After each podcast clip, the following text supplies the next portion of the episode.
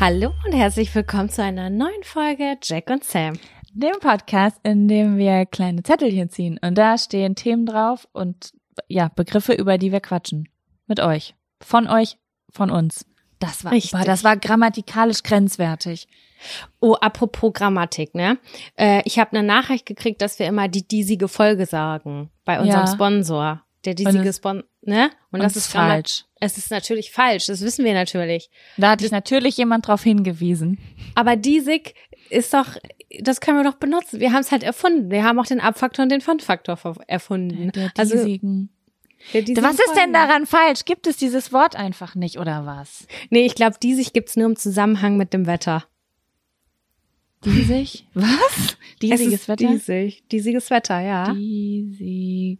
Oh, wow, wirklich. Ich, ich google das gerade, ne? Ich Ja, also der, wir können auch heutige sagen, nicht aber ich, find, ich finde, dass diesig hat sich eigentlich schon relativ gut etabliert in unserem Podcast.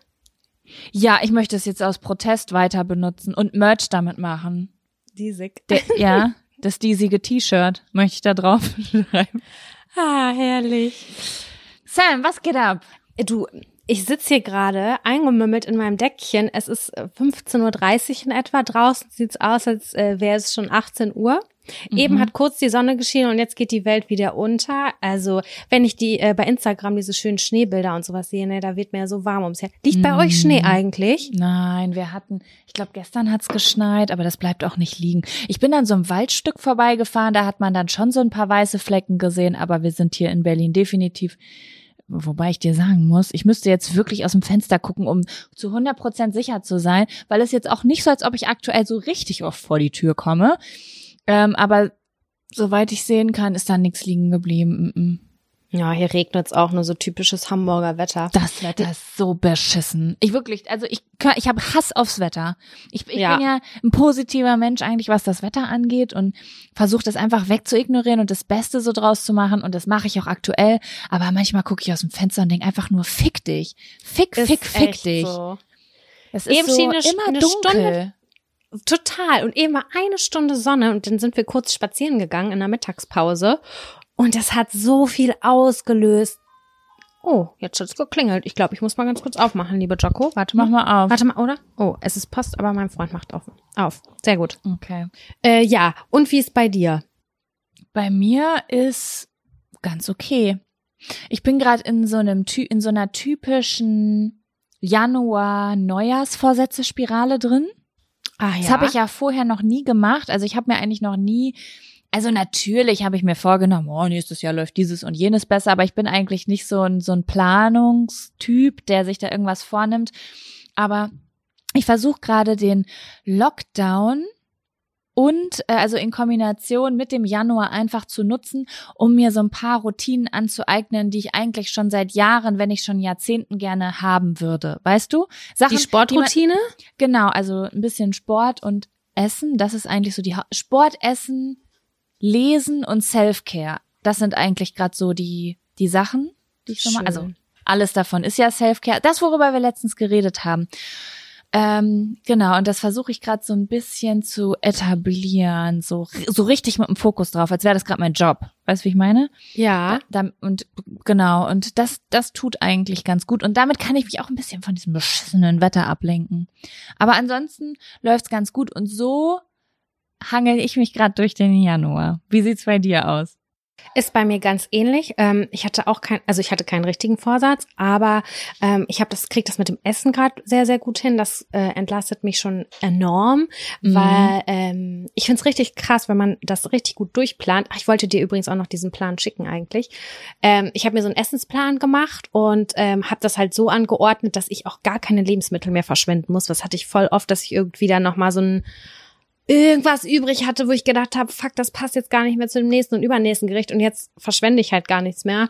Und das macht mich schon extrem happy. Das Aber ist voll befriedigend. Ich liebe das. Ja, wenn das am Ende des Tages aufgeht, oh Hammer, wirklich. Deswegen ist es auch so schlimm, wenn man in die Essensholen und Essensgehen-Spirale kommt. Weil es ist ja nicht nur so, dass man eigentlich gerne selber gekocht hätte oder es hinbekommen hätte, dass man Spaß dabei gehabt hätte zu kochen.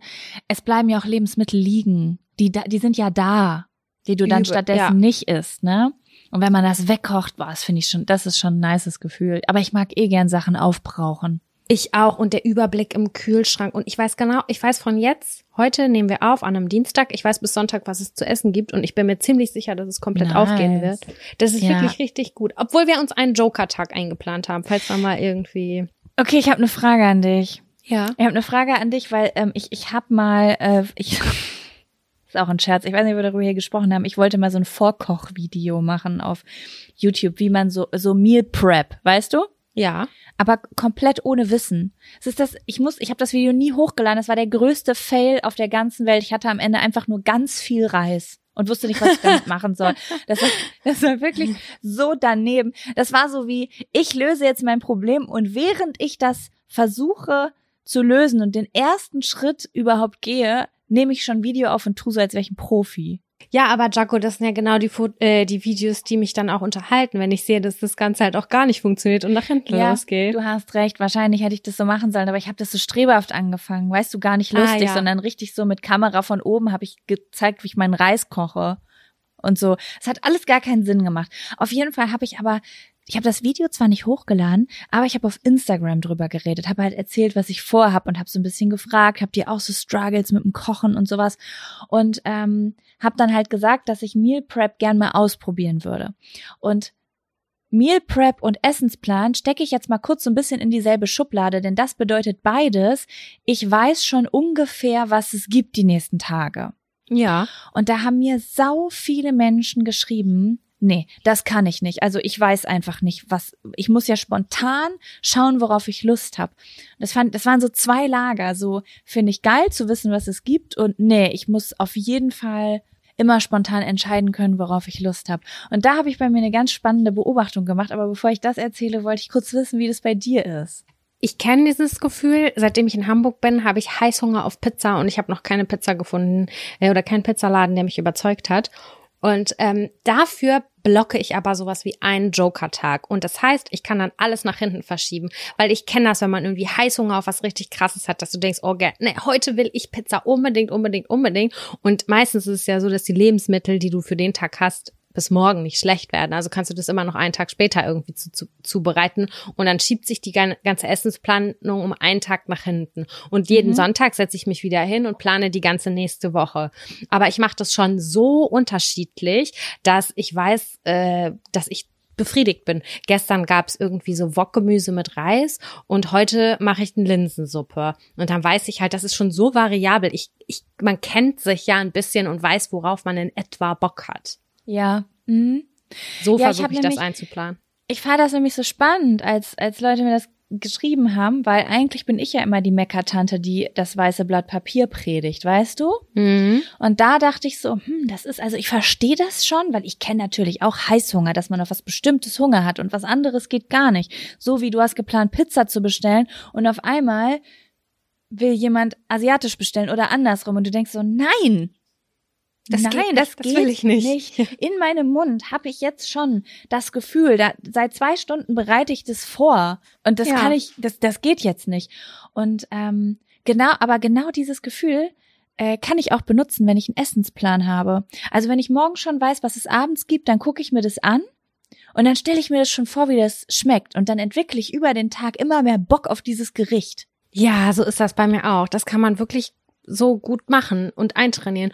Und der Vorteil einfach, diese Gewissheit zu haben und dieses, das ist ja auch nochmal total wichtig, äh, geplant einkaufen zu gehen. Ich habe keinen Bock, jeden Tag irgendwie für ein paar äh, Kleinigkeiten einkaufen zu gehen. Ich möchte das lieber ein oder zweimal die Woche machen, damit jetzt gerade zu Corona-Zeiten ist sowieso sinnvoll, wenig, zu, äh, wenig rauszugehen. Aber das stresst mich. Es Alle so was, einkaufen, meine einzige soziale Interaktion, mache jeden Tag. Ich weiß, aber wenn du das im Grunde genommen so abrechnest mit Pfand zusammensuchen, losgehen, einkaufen, auspacken, da sind dann am Ende des Tages ist da eine Stunde bei verloren. Und da habe ich keinen Bock, die jeden Tag zu verlieren. Safe, safe. Ich weiß, was du meinst. Ja, also sagen wir mal so. Weißt du was? Ich habe ja, ich habe ja eine Zeit lang früher mal HelloFresh bestellt, ne? Ja. Und da äh, kriegst du ja, also kriegst du ja so eine Box und da drin sind Rezepte und Lebensmittel. Und diese Rezepte habe ich mir immer an so ein, so ein Brett gemacht.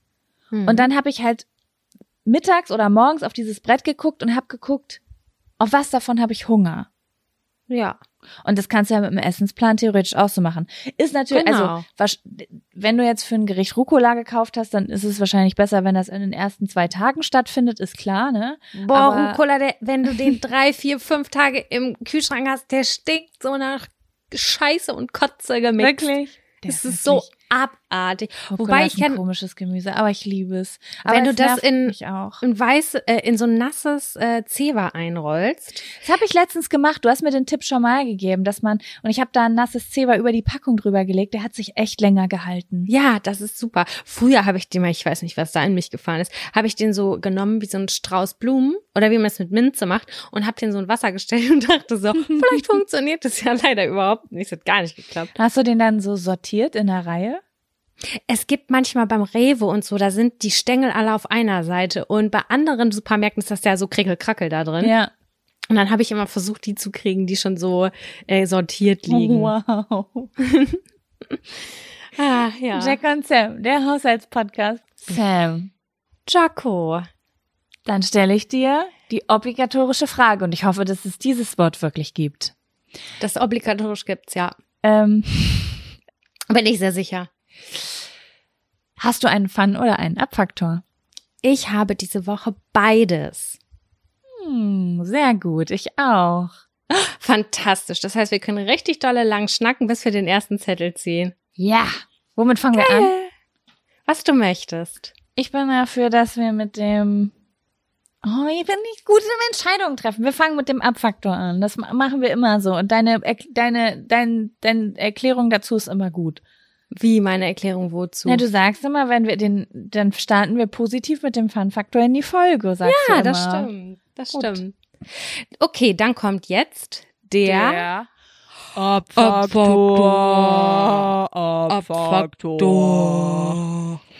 Abfaktor. Es fühlt sich so an, als hätte ich das lange nicht getan. Ja, irgendwie schon. war Hab mich wieder neu geschämt gerade. Ah, ey, Shame ist mein Stichwort für meinen Abfaktor. Der ist okay, ganz dann kurz. hau raus. Ich weiß nicht, ob es nur an mir liegt oder ob es dir auch so gehen würde. Wir waren, ich und mein Freund, mein Freund und ich, waren in der Drogerie und haben so ein paar Sachen gekauft. Und dann stehen wir an der Kasse und er fragt mich laut vor der Kassiererin, hinter uns Menschen, vor uns Menschen, haben wir noch Kondome? Oh ja, okay, In- verstehe. in normaler Lautstärke, Jaco, ich sag das gerade, ich habe richtig heftigen Herzschlag, weil es mir immer noch so unangenehm war. Und ich dachte mir nur so, ich hatte natürlich eine Maske auf und er konnte nicht meinen Mund oder mein Mimik sehen, aber ich glaube, dass meine Augen alles transportiert haben, was ich loswerden wollte in der Sekunde. Und zwar war das, halt dein Maul, das will ich nicht noch einmal hören. Das ist das Peinlichste, was du jemals hättest machen können. Denn wenn ich das mitkriegen würde, als Kassiererin oder als jemand vor oder hinter mir, würde ich mir das sofort vorstellen. Und das ist einfach das, was ich so hardcore So weit denkst finde. du? Ja, dann denke ich so, ach, ihr seid ja ein süßes Pärchen. Und dann macht ihr nachher Sex. Ich weiß es nicht. Dann stellst du dir vor, wie die Sex machen. Aber das ist doch nicht schlimm. Nein, das ist auch nicht schlimm, aber ich möchte nicht, dass diese Vorstellungen über mich entstehen. Ihr könnt das über einen Podcast ist das überhaupt nicht schlimm, weil ich kann euch nicht sehen. Und ihr könnt mich nicht sehen. Aber in diesem Kontext, da dachte ich mir sofort, ach du heiliger Bimbam, das halte ich nicht aus. Boah, es ist voll gut zu wissen, dass dir das peinlich ist. Das werde ich noch ein paar Mal im Supermarkt vielleicht nutzen. Ey, das war, das war das war privater als privat und ich habe mich wirklich gefragt, was in ihn gefahren ist. Naja, Hätten wir das nicht im Vorfeld äh, besprechen können? Na, Das vielleicht hat er sich gedacht, heute ist, heute auf meinem, auf meiner To-Do-Liste in meinem Kalender steht heute die Entstigmatisierung vom Kondomkauf. Oh Gott, ich bin wirklich, ich wollte im Erdboden versinken. Ich habe dann einfach nur noch bezahlt und bin, bin da mit gesenktem Kopf raus. Also ich kenne das nur, ich mache das voll oft, um Leute zu ärgern. Ich habe das früher mal bei meiner äh, kleinen Nachbarin gemacht, dass ich dann so an der Kasse gefragt habe, hast du noch Kondome, brauchst du noch Tampons? Ja, ich habe das mit meinen Geschwistern auch gemacht und dann haben wir immer so gesagt, boah, hast du gefurzt? Das ist richtig gut, das muss ich mir merken. Oh mein Gott, damit, sowas ist meinem Freund richtig peinlich. Das, ich muss halt auf jeden Fall noch in den Supermarkt mit dem. Und dann bin ich vielleicht ein bisschen mehr wie Kevin. Also mir ist sowas auch so unfassbar unangenehm. Und dann habe ich Wäre mir halt wahrscheinlich auch, aber um mich rum sind alles irgendwie gerade super vorsichtige Leute. Mit mir macht das niemand. Ja, ich habe auf jeden Fall vor der Tür eine Ansage gemacht, habe gesagt, du spinnst ja wohl, dass du das hier so laut öffentlich preisgibst. Und dann hat er sich total ein abgelacht und meinte, so, was, wo ist denn ein Problem? Wir sind nur mal ein Pärchen, wir haben halt nur Sex normal und Verhütung normal. Und ich war so. Aber er oh hat recht, er hat halt recht. Ja, naja, das Objektiv betrachtet, aber wenn man der man ist schon lieber der gefra äh, der die gefragte als andersrum. Ja, unangenehm. Aber ja gut. Das war auf jeden Schön. Fall mein Abfaktor. Schön. Jetzt möchte ich gerne wissen, was den Menschen so peinlich ist da draußen. Könnt ihr uns Ja. ein bisschen inspirieren? Also ich fand das gerade richtig gut mit dem Furzen. Also falls jemand da noch Inspiration hat, gerne her damit. Ah, ich bin auch gespannt, ey. Ähm, Ah. Mein Abfaktor, eigentlich ist es kein richtiger Abfaktor, aber also ich habe gedacht, mein Fun- und Abfaktor steht heute unter so einem Motto. Und das Mhm. Motto ist Badewanne und Dusche. Aha. Also ich habe sehr viel Zeit in der Badewanne und in der Dusche verbracht in den letzten Tagen und habe irgendwie gedacht, das ist so mein Motto für diese Folge. Und mir ist letztens beim Baden was aufgefallen. Ist jetzt komisch, das zuerst zu erzählen, weil ich da nur drauf kam wegen dem Fun-Faktor, aber egal. Und zwar saß ich in der Badewanne und nach sehr, sehr langer Zeit, ich habe schon sehr, sehr lange nicht mehr gebadet. Und du weißt ja, dass wir beide im August 2019 aufgehört haben zu rauchen. Ja. Und ähm, sagen wir so, anfangs war das nicht so, aber so, ich irgendwann habe ich angefangen, das so ein bisschen mit dem Essen zu kompensieren. Ja, Und äh, das habe ich auch auf der Waage, äh, also auf der nicht vorhandenen Waage. Ich, ich wiege mich nicht gesehen, aber ich, ich brauche mich nicht wiegen, um zu wissen, dass ich zugenommen habe. Das merke ich an meinen Klamotten und so, ne? mhm. Und äh, das ist auch alles überhaupt gar kein Problem. Aber ich saß dann in der Badewanne und du musst dir das voll, also ich saß so richtig, du kennst das ja so mit angewinkelten Beinen, ne? Mhm. Und dann war das Babyshampoo, zu dem ich hin wollte, so geradeaus am, am Badewannenrand. Und es war aber so ein bisschen weiter weg, so dass ich mit der Hand da nicht hinkam. Und dann wollte ich da hin und bin da hingerückt und war so, ich war so erstaunt, wie schwierig es ist, da hinzukommen. Dachte so, das kostet ganz schön viel Überwindung. Und dann ist mir aufgefallen, warum. Mein Arsch ist so breit geworden, dass das Wasser es nicht schafft, an den Seiten vorbeizukommen. Also Warst war du stuck in der Badewanne? der Wasserspiegel war einfach vor mir viel höher als hinter mir und ich musste eine Arschbacke hochnehmen, damit sich der Wasserspiegel ausgleichen konnte. Und da habe ich da gesessen und dachte, da habe ich Fragen. Da habe ich wirklich Fragen an mich selber. Haben wir nicht letztens im Podcast über Binge-Eating gesprochen? Hier an dieser Stelle sehen wir die Resultate. Ja, oh, das hätte ich zu gern gesehen, wie du diese Bewegung gemacht hast. das war so, das ich, da habe ich vorher noch nie drüber nachgedacht, aber ich konnte das nicht fassen, wie vor mir das Wasser einfach so vier Zentimeter höher war als hinter mir. Spannend. Ja. Ich vermisse Baden so sehr. Ich würde so gern baden. Wir Ah, du hast keine mehr. Badewanne. Mm-mm. Ich denke da viel Mhm. dran. Ja, Aber ich bade, ich bade sehr, sehr selten. Aber manchmal habe ich so Phasen, so Badephasen. Und dann ist es auf einmal das Schönste aus der Welt, so wie, wie konntest du die letzten vier Monate nicht baden?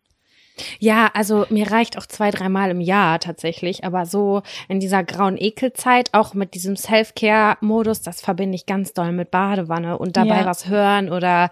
Musik hören oder so. Oh, das ist so geil. Ja, ich finde das auch ganz toll. Besonders seit ich herausgefunden habe, in, mit welcher Temperatur ich ist. Ich habe das nie, ich habe das nie verstanden früher, wie Leute so lange in der Badewanne bleiben können. Ich habe das gar nicht ausgehalten, weil ich mir so einen Wolf abgeschwitzt habe. weil ich einfach das Wasser natürlich so heiß gemacht habe, wie ich es im ersten Moment richtig angenehm fand. Weil wenn, die, äh, wenn dir erstmal kalt ist und du ins Warme willst, dann ist ja geil, wenn es richtig brütend heiß ist. Nee, das habe ich immer voll Angst vor, weil wenn du dann deinen Fuß reinpackst, dann kribbelt der schon, der ist so ultra Ja, heiß. nein, nicht so doll, dass es kribbelt, aber so, dass es so schon so richtig, richtig geil warm ist, weißt du? Mhm. Und jetzt, ja, mache ich, aber ich habe auch wirklich, ich bin sehr, sehr ähm, unempfindlich, was Hitze angeht. Mein Freund verbrüht sich immer, wenn er mit mir duscht. Auf jeden Ich kann Fall, auch heißer. Mhm. auf jeden Fall mache ich jetzt das Wasser immer dann kälter. So dass es natürlich auch noch warm ist, aber eigentlich nicht so warm, wie ich es am Anfang will. Und dann kann ich da auch mal länger als fünf Minuten drin liegen bleiben. Ich habe das nie verstanden. Ich dachte immer, dass die Menschen bei dieser Hitze einfach eine Stunde in der Badewanne bleiben, wie ich sonst gebadet habe. Ah, verstehe, es war einfach ein bisschen zu heiß. Ich ja. habe das immer mh, so gemacht, dass ich nur so ein ganz bisschen drin hatte und dann habe ich mich schon reingesetzt und habe ich volle Pulle reinlaufen lassen, weil ich diese Anfangshitze so geil fand. Deswegen. Ja. Und dann hat man äh. das auch gut unter Kontrolle. Ja. Nichts ist nerviger, als wenn du dir, du machst dir so eine geile Badewanne voll und denkst so, oh, so, und jetzt ist der Moment, wo ich da reingehe. Und dann gehst du mit den Fuß rein und hast den Schmerz des Todes, ziehst den wieder raus, musst erstmal überwinden, was da gerade passiert ist. Ja, und du stehst ja meistens schon nackt da. Ja, hast vorher mit der Hand reingepackt, die komischerweise ja einfach schmerzunempfindlicher ist als dein ist Fuß. So. Und dann musst du dieses eiskalte Wasser da rein, reinmachen. Und ich hasse diesen Akt. Das Wasser, die Badewanne ist eigentlich schon voll genug. Da machst du eiskaltes Wasser rein und dann immer mit diesem Arm, machst du auch mal diese Schwimmbewegung mit dem Arm, um das kalte Wasser zu verteilen. Ja. Oh, und das ist, das ist schon wieder Arbeit alles. Aber Jaco, das finde ich immer noch besser, als wenn es zu kalt ist. Weil wenn du denkst, oh ja, ich habe jetzt erstmal volle Pulle heiß reinlaufen lassen, dann mache ich es auf kalt, dann ist es zu kalt, weil du kriegst es einfach nicht mehr heiß. Wenn es ein bisschen zu kalt ist, zwei, drei Grad unter deiner angenehmen Temperatur, kriegst du es nicht wärmer. Du musst ja. erstmal wieder die Hälfte ablassen und das ist die hardcoreste Verschwendung. Das stimmt. Deswegen heißt zu heiß einfach immer das besser. Baden. Am nee. besten mit Thermometer. Gibt Hast bestimmt du sowas? Leute. Nee, aber ich, ich habe gerade drüber nachgedacht, ob ich das vielleicht bräuchte. Das würde vielleicht einiges erleichtern. Ja, diese Babythermometer gibt's ja immer, ne? Die ja. kann man dazu packen. Ja. Aber ja. das ist die perfekte Überleitung. Ich würde jetzt gern zum Fun-Faktor rübergehen, denn äh, der passt dazu. Sehr gut. Dann okay. kommt jetzt der Fun, Fun Faktor. Fun Faktor. Fun, Fun, Fun Faktor. Das ist der Fun, Fun Faktor.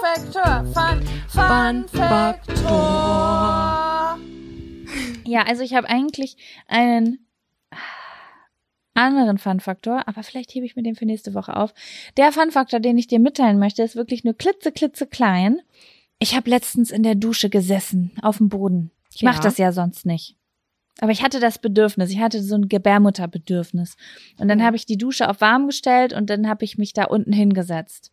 Und dann ja. habe ich es festgestellt. Das Wasser ist unten kälter als oben. Jaco, nein. Wirklich, danke. Es war so, ich habe wirklich mich auch wieder hingestellt und habe es getestet und habe mich wieder unten hin und ich habe gedacht, ja, das ist nicht nur ihr Gefühl, das ist einfach die Wahrheit. Das Wasser ist unten schon abgekühlt. Das äh, Gefühl hatte ich ja auch und hab's auch und ich hab's auch noch mal beobachtet und dachte so, zum einen ist es ja viel zentrierter oben.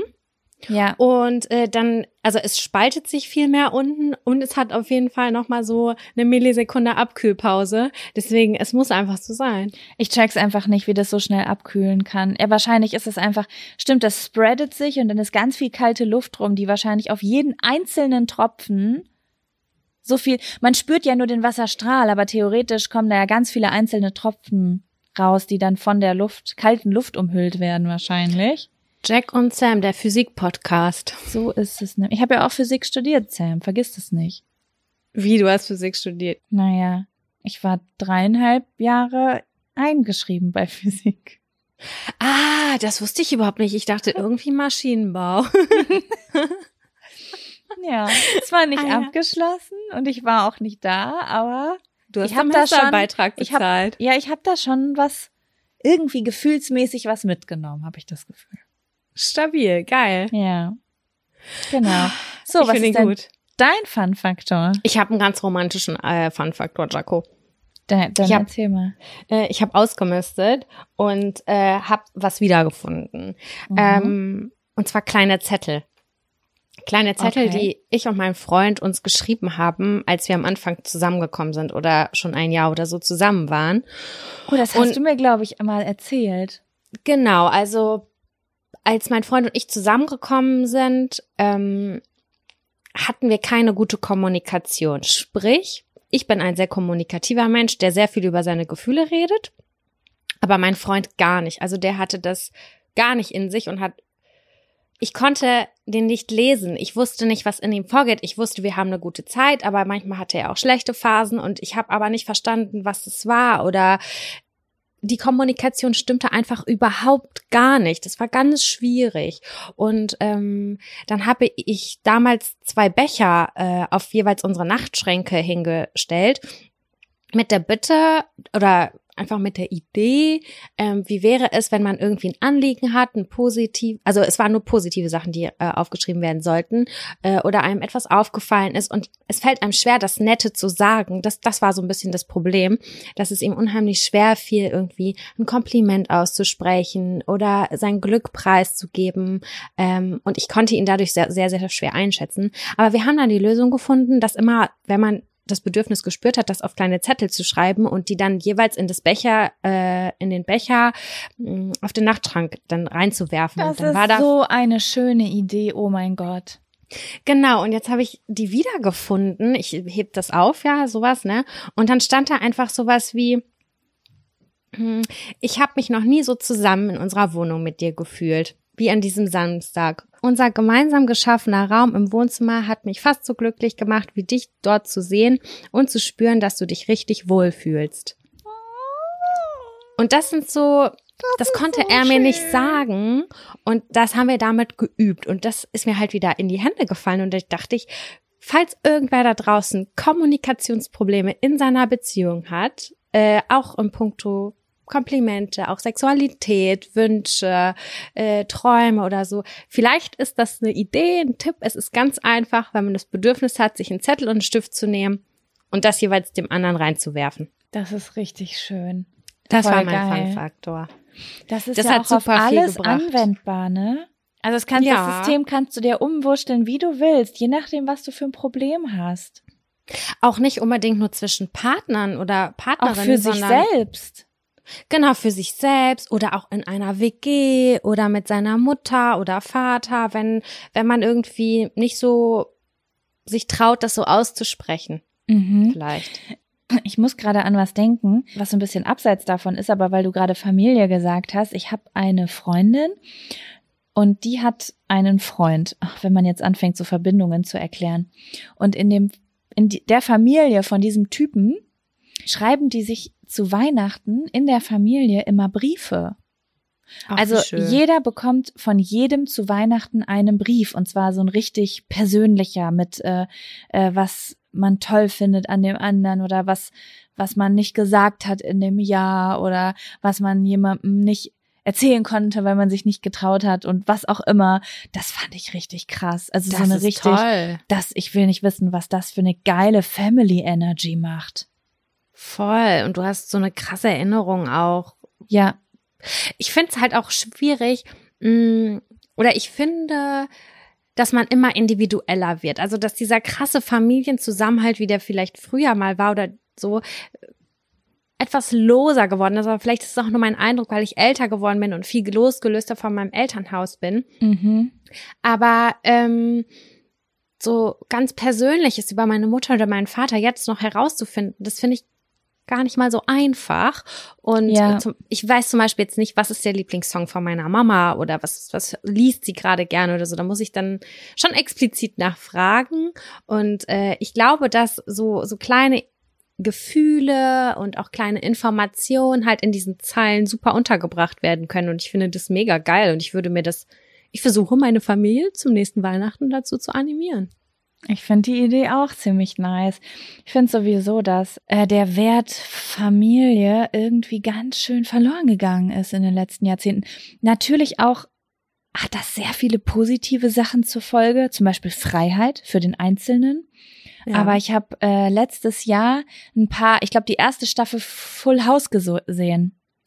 Und ich war total geflasht, was für andere Werte da noch sind. Das ist ja eine total weichgespülte positive Sendung. Ne? Mhm. Das ist das mit Steve Urkel, oder? Nee, all, äh, Full House ist ähm, Ach, mit den mit Olsen Jessie, Twins. Genau, mit den Olsen Twins. Ja, und stimmt. äh, da gibt's nämlich eine, also Jesse ist ja der coole Onkel und der will immer Musiker, also der will halt Superstar werden. Und ja. irgendwann kriegt er zu viel in dem Haus und ist überreizt und dann ist er so, okay, ich gehe jetzt, ich brauche Zeit für mich und dann, dann zieht er halt aus und sagt, dass er wahrscheinlich nicht mehr wiederkommt und ist halt so mit seinen Bandkollegen auf Tour und ähm, ja, und dann ist das, also wie soll ich das sagen? In einer heutigen modernen Serie würde wahrscheinlich jemand lernen, unabhängig von der Familie in, in einem anderen Land zu leben oder so. Das sind ja so die modernen Werte, sich selbst so zu ver verwirklichen, was ja auch total cool ist. ja. Aber in dieser Folge war das Ende vom Lied, dass Onkel Jesse am Ende der Folge nach vielen Wochen nach Hause gekommen ist, weil er es ohne seine Nichten einfach nicht ausgehalten hat und die Familie ihm so Mhm. wichtig ist. Und das ist natürlich ein Wert, der früher viele Menschen unter Druck gesetzt hat. Ne, das ist ja, das kennt man ja noch so von Eltern und Großeltern, wie du hast die Familie im Stich gelassen. So meine ich das gar nicht. Also es ist total gut, dass wir alle mehr in Freiheit leben können. Aber kurz war es so, war es so schön, mal wieder sowas zu sehen. Hm. Ich weiß, So, was du meinst. Dass, dass, dass Liebe und Zusammengehörigkeit halt manchmal vielleicht auch auch, dass es neben Selbstverwirklichung stehen kann und nicht immer nur ein Entweder-Oder ist. Oder dass es auch okay ist, sich mal für die Familie zu entscheiden, anstatt für etwas Eigenes, wenn man so gepolt ist, zum Beispiel. Mm, das stimmt. Ja. Wir sind ja mit ganz vielen von solchen Serien aufgewachsen, ne? Unsere kleine Farm, eine himmlische Familie. das war ja, Oh, ich habe das alles geliebt. ja, aber sowas läuft ja heutzutage gar nicht mehr so. Wenn's Familienserien sind, dann ja eher sowas wie Modern Family und sowas, ne? Ja, oder die selbstständige Mutter wie bei Gilmore Girls oder so. Genau. Ja. Oh, Gilmore Girls. Ja gut, das gehört ja auch schon in die damalige Zeit, ne? Ja, wann war das? Also ich bin Das ist auch 90er gewesen. Unterstufe oder so war das auf jeden Fall. Ich habe das jeden Mittag mit meiner Mama zusammengeguckt. Ich habe super positive Erinnerungen da- daran. Gilmore Girls, richtig geil. Ja, ich habe das gerade vor kurzem geguckt. Das war schön. Ja. Ja, Cool. ähm, cool. Jetzt das war's, ich- oder? Das war's. Ich habe äh, die Zettel alle ausgeschnitten und in einen Topf gemacht. Und es sind super viele, die ich noch habe. Das habe ich gar nicht gedacht.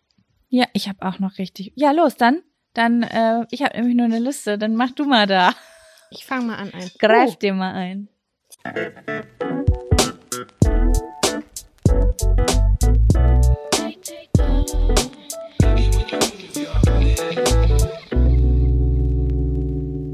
Take this one. Hier steht die stinkendste Erinnerung. Oh, wow, das ist ein richtig alter Titel. ja, aber ich finde es dennoch super spannend. Jaco, was ist deine stinkendste Erinnerung? Nichts Sexuelles. Gott sei Dank. Das war so Ja. meine erste Assoziation, die ich hatte. Hatte ich da was Schlimmes? nee, hatte ich nicht. ehrlich? Ja, weil das wäre vielleicht auch eine aufregende Erzählung gewesen, aber da habe ich leider keine.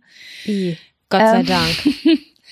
Äh, ich muss sagen, das Stinkendste, was ich jemals erlebt habe, waren die ein oder andere Straße in Indien. Ah ja. Also das war äh, jeder, der schon mal in manch, also ich, ich weiß nicht, du, du kennst es ja auch, du warst ja auch äh, in Thailand. Ähm, man kommt da ja zum Beispiel, man fliegt, man steigt aus dem Flieger und merkt schon, dieses Land riecht intensiver als zu Hause. Ja. Ne? Da ist ja einfach so ein Geruch. Und Indien war halt noch mal krasser. Und die haben ja ein super heftiges Müllproblem. Also Mhm. jeder kennt ja den Geruch, ähm, wenn man zum Beispiel, also bestimmt nicht jeder von euch, aber bitte wenigstens viele, äh, wenn man den äh, Müll nicht früh genug rausbringt und immer weiter oben drauf schmeißt, weil man keinen Bock hat, den Müll runterzubringen. Und irgendwann kommt der Tag, da sagst du, fuck man, der Restmüll muss runter. Boah, Und ja. dann, ähm, dann knotest du den zusammen und dann passiert manchmal, wenn man schlechte Mülltüten hat, was ganz ekliges. Unten tropft sowas raus. ja. Und das, wenn das zu lange im Mülleimer war, dann kann das ein Geruch werden, den du kaum erträgst, wo du aus dem Raum laufen musst und die Luft anhalten musst, um das wegzumachen, weil du sonst dich übergeben würdest. Ja, ich würde es tun, tatsächlich. Und ich habe zwei, drei Straßen in Indien, durch die ich durchgelaufen bin, wo es in der Straße so gerochen hat. Fuck, man, es ist auch sackheiß da gewesen, ne? Es ist sackheiß, 35 Grad und der Müll liegt auf der Straße und zwar alles an Müll und dazwischen sind ja Ratten und whatever. Das ist natürlich nicht überall so um Gottes Willen, ne? Also stellt euch jetzt Indien nicht wie eine riesengroße Müllhalde vor, aber ähm, das ist schon, das ist schon krass und äh, Mm. ja, je nachdem, was da für Müll gesammelt wird, ist es halt weniger schlimm oder halt echt. Also es gab eine Gasse, da bin ich mit Kevin durchgegangen, da haben wir echt die Luft angehalten und sind gerannt. Sind da durchgerannt, weil das so, weil da so viel Müll war, dass man Heftig. kotzen musste. Das war echt schlimm. Ja, das ist so das Stinkendste, an das ich mich erinnere, glaube ich. Ich habe zwei stinkendste Erinnerungen und bei der einen wirst du wahrscheinlich auch noch was dazu sagen können. Mhm. Ähm, also meine erste stinkige Erinnerung war, das war meine erste Klassenfahrt nach Berlin. Ich war das erste Mal in Berlin. Ich glaube, das war in der sechsten oder siebten Klasse. Und da war, hatten wir abends irgendwie so zwei, drei Stunden Freizeit und dann war ich mit drei, vier Mädels sind wir durch Berlin gefahren und waren in der S-Bahn. Und dann kam ein Mann und hat um Geld gebeten. Und der hatte einen Körpergeruch, den ich so noch nie gerochen habe. Und ich musste würgen. Und ich habe, ich, das habe ich bei den allerschlimmsten Gerüchen, die habe ich Tage danach kommen die wieder. Also irgendwas in meinem Gehirn löst das wieder aus. Das, hab, das heißt, ich rieche gefühlt eins zu eins diesen Geruch wieder. Und den, das hatte ich über Monate, dass mir dieser Geruch wieder in Erinnerung gekommen ist. Und es war ganz schrecklich. Es ging nicht nur mir so, das ging meinen Freundinnen Ja. damals genauso. Und ich wette, wenn ich die darauf ansprechen würde, oder die daran erinnern würde, die würden sofort das gleiche sagen. Ich weiß nicht, was es war. Es war auf jeden Fall es war ein menschlicher Geruch, der, der ist Mhm. erzeugt von einem menschlichen Körper gewesen, aber ich habe das zuvor nicht ge, gesehen. Und ich hatte dann auch gesehen, dass er sehr kaputte äh, Hände hatte und sehr krank war offensichtlich. Und es hat giftig und ganz ungesund gerochen. Und das war mit die, das war mit einer der schlimmsten Erinnerungen und äh, oder die stinkendste Erinnerung. Und dann musste ich daran denken, dass ich mit dir mal auf einem Festival war. Und möglicherweise Oh. Pepschiss. und möglicherweise dann die Dixie Klos benutzt habe und gedacht habe, das hat, Mhm. das hatte alles einen sehr ähnlichen Geruch, muss ich sagen. Ich kann das nicht beschreiben. Das war Fäkalien mit Chemikalien, mit dem Ja. ekeligsten Scheiß gemixt. Also man muss dazu sagen, ähm, Dixie-Klos sind ja eigentlich dafür da, dass da so Chemie drin ist, damit es nicht nach Kacke riecht, ne? damit sich das zersetzt. Und das war jetzt aber eine sehr spezielle Situation, weil wir waren auf dem Wonderland Festival im Waldfliegen. Vielleicht kennen das so ein paar Te- Techno Ga- Goa, Goa, Freaks, mhm. genau. Und es ist ein sehr, sehr drogenintensives Festival, wo sehr viele chemische Drogen genommen werden. Und ähm, mir, ich, mir war das gar nicht bewusst. Du wusstest das von irgendwem. Dir hatte das vorher irgendwem erz irgendwer erzählt, ne, dass wenn man chemische Drogen nimmt und dann äh, kacken geht oder irgend auf Toilette geht, dass das dann komisch riecht. Richtig. Weil ich weiß nämlich, dass wir anstanden bei diesen Toiletten und ich gehe in diese Toiletten rein und denk so, was ist das? Das ist doch, hä? Und ich kam da raus und war so, Sam in der Toilette war ein ganz ungewöhnlicher Geruch, auch für ein Dixie-Klo. Und dann hast du gesagt, ich glaube, ich weiß, was da ist. Und dann hast du mir nämlich erzählt, glaube ich, dass dein Ex-Freund oder irgendwer hatte dir das mal erklärt, dass das so ist. Und dann hast du das, glaube ich, Pepschiss genannt. Ja, das hat ganz furchtbar gerochen. Alter Schwede, ey, da wünschst du dir einfach nur den ganz normalen, harmlosen Kackegeruch. Ja, ja, ja, das ist, das kann wahrscheinlich auch so schnell nicht von der Flüssigkeit da abgebaut werden, wenn auf so einem Festival so viele Leute auf einen Haufen kacken. Ne? Ich muss auch daran denken, ich war mal beim, äh, beim, äh, ja, da gibt's, hey, wenn hier viele chemische Drogen im Spiel sind, ist bestimmt auch viel Durchfall im Spiel, oder? Ja. Alarmbereitschaft, so Adrenalin steigt und so. I don't know. So stelle ich mir das vor. Ich war mal auf einem anderen Festival hier in Berlin. Wie heißt es? Splash, genau, so ein Hip Hop Festival. Und da habe ich mit meinem Freund gezeltet. Ganz tolle Sache. Mein Freund hat auch ein ganz, toll, ein ganz tolles Zelt mitgenommen, wo ich gesagt habe, das ist doch nicht dicht. War so ein Zettel dran wie Made in DDR. Und äh, ich war so, das ist doch nicht dicht, da ist kein Plastik oben drauf. Und er so, doch, doch, das ist dicht, auf jeden Fall. Ja, Spoiler, das war nicht dicht. Und ja, es hat geregnet. Ähm, auf jeden Ah. Fall haben wir da ge äh, gezeltet und da war so ein so eine Urinierecke für Männer, also wie so ein Mhm. ja, wie, wie, ich weiß nicht, wie ich das erklären soll, halt so so ein so so so vier Ecken, wo man pissen konnte aus Metall. Das gibt's auf dem Blama auch immer. Echt? Ja, Ah, krass. bei den Bushaltestellen. Noch nie gesehen. Ja, und ähm, es war halt Hochsommer und ich habe mir überhaupt nichts dabei gedacht. Wir haben, glaube ich, so 100 Meter von diesem Pissoir entfernt gezeltet. Oh. Aber die haben das überhaupt nicht geleert, die ganzen vier Tage. Und es war, es waren 35, 35 Grad. Und an Tag zwei, da fing das an zu stocken, der Urin.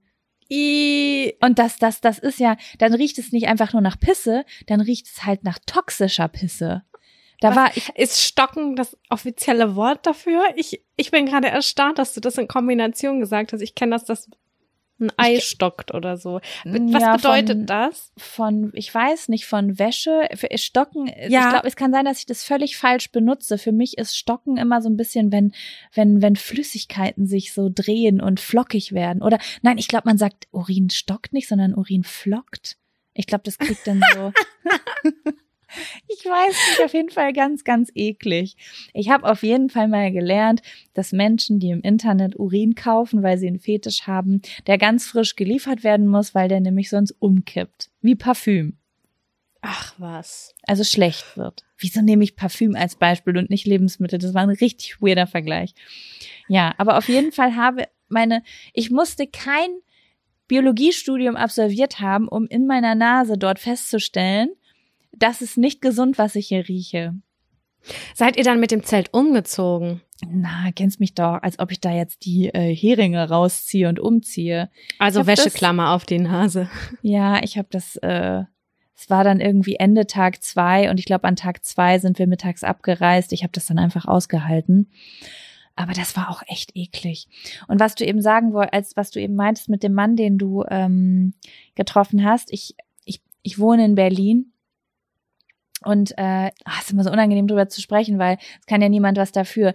Es ist, ich, ich weiß auch nicht genau, was das ist, aber jetzt gerade, wo wir über das äh, Pinkeln gesprochen haben, ähm, ich glaube einfach, dass menschliche Exkremente, egal welcher Form, ganz, ganz furchtbar riechen können. Dass man, also das denkt man gar nicht so, weil wenn man so seinen geregelten Alltag äh, hat und man hat ein, ein Heim und eine Dusche, dann, dann kriegt man das manchmal gar nicht so mit, außer dass man vielleicht mal zwei, drei Tage, wenn man krank ist, nicht duscht und nach Schweiß riecht oder so. Aber nicht nur Schweiß, auch, auch äh, Spucke. Hast du mal auf einen Löffel gespuckt und daran gerochen, wie eklig das riecht? Da haben wir schon mal drüber gesprochen, Ja. das ich, dass ich das noch nie gemacht habe. ja, Urin oder auch Kot oder überhaupt ich, Schweiß, ich glaube, das kann alles ähm, ganz doll stocken. Ich weiß nicht, Ja, wie man das ich nennt, mein- aber das ist da, ähm, ich glaube, Lebewesen können echt am schlimmsten riechen von allen Dingen. Ja, voll. Ey, auch Periodenblut kann ekelhaft stinken. Oh, da habe ich auch eine ganz schlimme Erinnerung dran, aber ich glaube, dafür bin ich mir zu fein, das zu erzählen. Okay, dann warten wir noch ein halbes Jahr, bis Ja. wir sämtliche Scham abgebaut haben. Ja. Wobei, nein, weißt du was? Ich möchte das Ja. erzählen zur Aufklärung. Ich habe eine Menstruationstasse. Die muss man ja immer in einem bestimmten Zeitraum wechseln. Wenn man aber, also ich war, ich war ein bisschen naiv mit dem Gedanken, naja, wenn du keine starke Blutung hast, zum Beispiel am dritten Tag oder so, dass es dann auch nicht schlimm ist, wenn die mal eine Stunde länger drin bleibt oder so, weil da ist ja Platz drin. Das ist ja in Mhm. der Tasse. Ja, ich habe auf jeden Fall herausgefunden, also nicht, nicht als ich fahrlässig war, sondern als ich sie wirklich vergessen hatte, das Blut, was sich in dieser Tasse sammelt, dass das auch umkippt. Mhm. Und ich glaube, das ist genau das, was da passiert, ist der Grund für dieses toxische, ähm, diesen toxischen Schock, den man auch durch OBs kriegen kann. Wenn man den zu lange drin lässt. Genau. Und ähm, das, was, oh, es ist mir ganz unangenehm, aber äh, das, ich habe diese Tasse rausgeholt. Ich weiß gar nicht, wie lange die drin bleiben darf. Ich, die war gar nicht so lange drin. Ich habe jetzt nicht zwei Tage lang die Tasse in mir drin vergessen. Aber es war so lange, dass das äh, die Flüssigkeit da drin umgekippt ist. Und das war ich, also ich musste diese Tasse wegschmeißen. Ich habe Weil- die zweimal ausgekocht. In Essig sogar habe ich sie, äh, Essigwasser habe ich sie gekocht. Die, die Tasse war vergiftet. Krass, ey. Das ist so aggressiv geworden da drin und es war in meinem Körper. Ich habe total Glück gehabt. Es hätte auch was mit mir passieren können. Und da ist mir erstmal bewusst geworden. Deswegen äh, an euch alle da draußen, man verbindet dieses Schocksyndrom, also diesen toxischen Schock, immer mit so OBs. Aber seid, seid bitte auch vorsichtig mit, ähm, mit Menstruationstassen. Lasst die nicht so lange drin. Das kann auch mal echt nach hinten losgehen. Man kann sich das gar nicht vorstellen, aber ich habe es an meiner eigenen Nase mitbekommen, was in wenigen Stunden zu viel mit diesem Menstruationsblut passiert, ist, das ist wirklich toxisch. Das, das kippt Mhm. so schnell um, das kann man sich gar nicht vorstellen. Das ist das, das, die ganze Wohnung hat gestunken. Es war so widerlich. So, Ja, Periodenblut ist ekelhaft. Also das stinkt auch. Ja, die Mülleimer und so dazu. Uah. Ja. Hm. Gut, Ich finde, das haben wir richtig gut aufgearbeitet, die stinkendste Erinnerung. Finde ich sagen. auch. Das finde ich auch. Okay, Sam. Ah. Soll ich einen Zettel ziehen oder auf meiner Liste gucken? Die Zettel ziehen sind etwas ältere. Ähm, Was du magst. Ich lass mich überraschen. Okay, dann musst du jetzt Stopp sagen. Stopp.